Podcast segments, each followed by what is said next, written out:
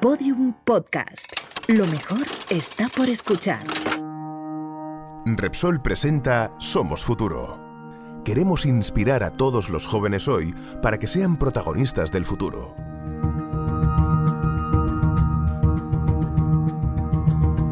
Hola, ¿eres de los que creen que en el futuro las máquinas resolverán muchas de nuestras tareas?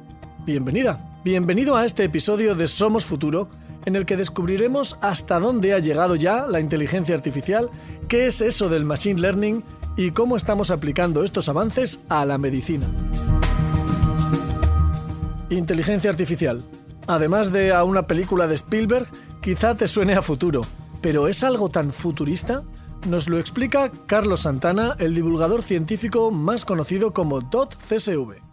La inteligencia artificial no es tan futurista como piensas. En el año 300 a.C., Aristóteles describió un conjunto de reglas que, al seguirlas paso a paso, producían una serie de conclusiones racionales describiendo con ello el funcionamiento de la mente humana. ¿Es Aristóteles el padre de la inteligencia artificial? ¿Por qué no? Como sucede en otras ciencias, es difícil delimitar el inicio de algo como la inteligencia artificial. De hecho, hace nada, hace unos años, hablábamos de inteligencia artificial con algunas aplicaciones que hoy nos resultan curiosas. En el siglo XX había software capaces de ganar a campeones del mundo de ajedrez, o robots que realizaban tareas para las que estaban programados. Pero el verdadero salto adelante de la inteligencia artificial ha llegado cuando las máquinas no solo ejecutan tareas inteligentes, sino que además aprenden cómo resolverlas.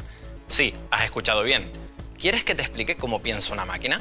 Estamos deseándolo, Carlos, adelante. Pero empecemos por el principio, porque ¿qué es exactamente la inteligencia artificial? Es la capacidad que tienen las máquinas de realizar tareas que son propias de la inteligencia humana. Normalmente eso lo asociamos a tareas de cálculo o memorizar datos, pero hay una rama que se refiere a la parte más humana, a la creatividad o la capacidad de aprendizaje. Esto es fundamental. Es lo que está revolucionando la inteligencia artificial.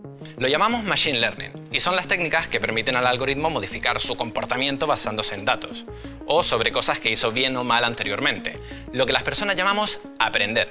El Machine Learning permite la búsqueda de soluciones a grandes problemas. DotCSV nos pone un ejemplo. Un ejemplo es el sistema AlphaFold 2, un proyecto que ha dado solución a uno de los grandes problemas de la biomedicina, nos permite aprender a predecir cómo una proteína se pliega tridimensionalmente sin necesidad de tener que esperar meses o incluso años.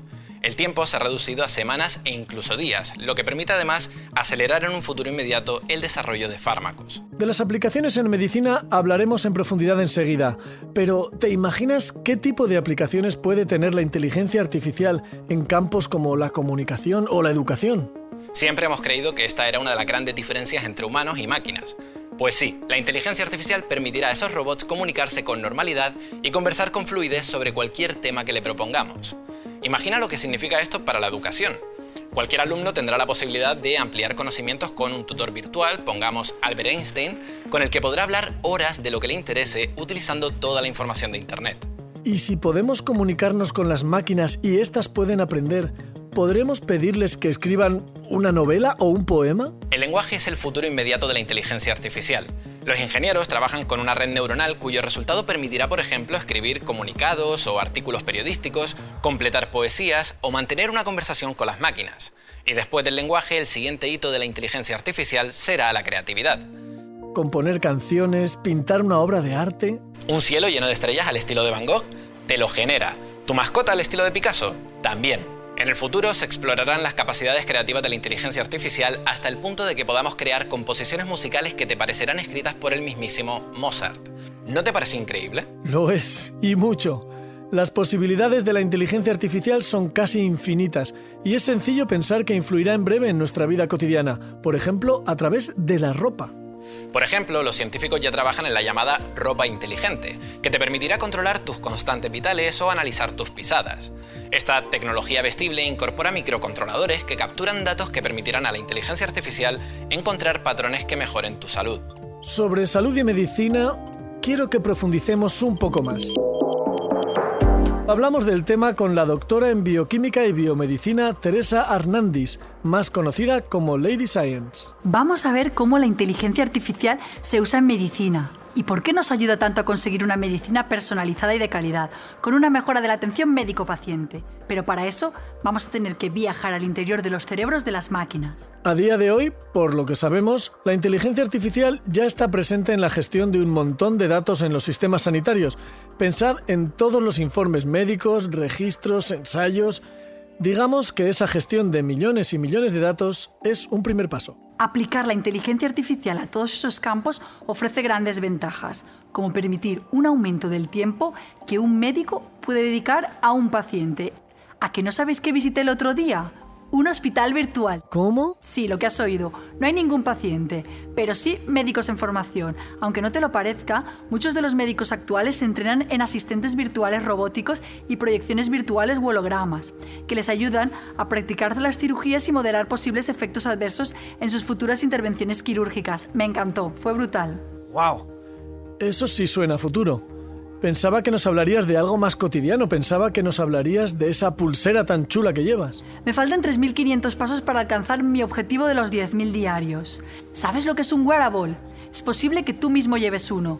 Los wearables o ropa tecnológica inteligente son dispositivos biométricos que controlan variables clínicas, como la tensión arterial, la frecuencia cardíaca, la saturación de oxígeno, la temperatura o cuánto aire expiras. Y al fin y al cabo forma parte de ese gran engranaje de la inteligencia artificial, porque este tipo de wearables, de tecnologías denominadas vestibles, pueden llegar a controlar la diabetes, a rastrear niveles de glucosa y si lo necesitas pueden enviar esta información a nuestro médico.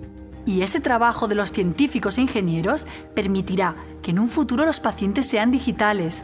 Podrán interactuar con sus médicos utilizando un nuevo modelo sanitario personalizado, con una monitorización en tiempo real usando el Internet de las Cosas, Big Data, Mobile Health o los wearables. Es evidente que las nuevas tecnologías mejorarán nuestra calidad de vida.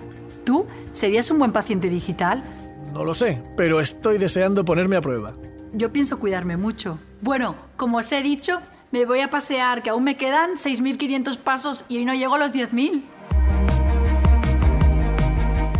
Y para cada vez que salgas a caminar en busca de tus 10.000 pasos diarios, recuerda que aquí te espera esta serie de podcast. También puedes ver los vídeos de Somos Futuro. Nosotros seguimos recopilando algunos de los avances científicos más inspiradores y te esperamos en el siguiente episodio. Nos escuchamos. Si conoces a alguien en edad de decidir qué estudiar, pásale este podcast. Queremos inspirar a todos los jóvenes hoy para que sean protagonistas del futuro.